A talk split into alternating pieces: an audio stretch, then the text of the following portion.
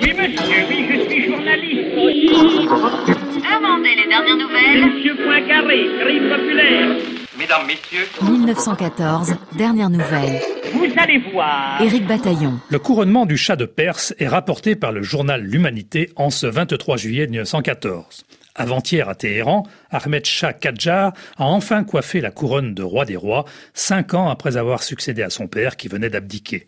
Mais il a dû attendre ses 16 ans pour enfin régner.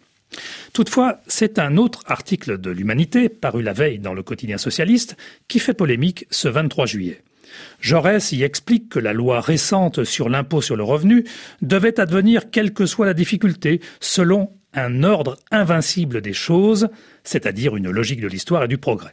Il s'agit d'une allusion à la campagne de dénigrement orchestrée par le journal Le Figaro contre le plus ardent défenseur de la loi, Joseph Caillot.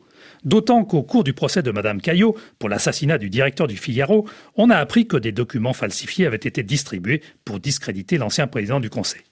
Jaurès, en philosophe, est persuadé que le monde avance vers un avenir logique, fait de république et de socialisme.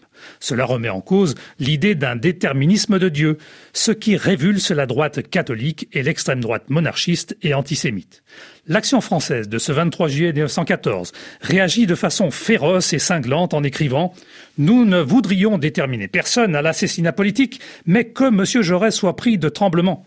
Son article est capable de suggérer à quelques énergumènes le désir de résoudre la question de savoir si rien ne serait changé à l'ordre invincible dans le cas où le sort de Gaston Calmette serait subi par Jean Jaurès. L'appel au meurtre n'est pas loin. L'article en question n'est pas signé, mais beaucoup le prêtent à Léon Daudet, rédacteur en chef du journal. En fait, euh, c'est l'œuvre d'un obscur chroniqueur qui s'occupe de la revue de presse. N'empêche, on peut légitimement penser que Léon Daudet, auteur de nombreuses attaques contre Jaurès, a téléguidé l'article. Tout oppose Jaurès et Daudet.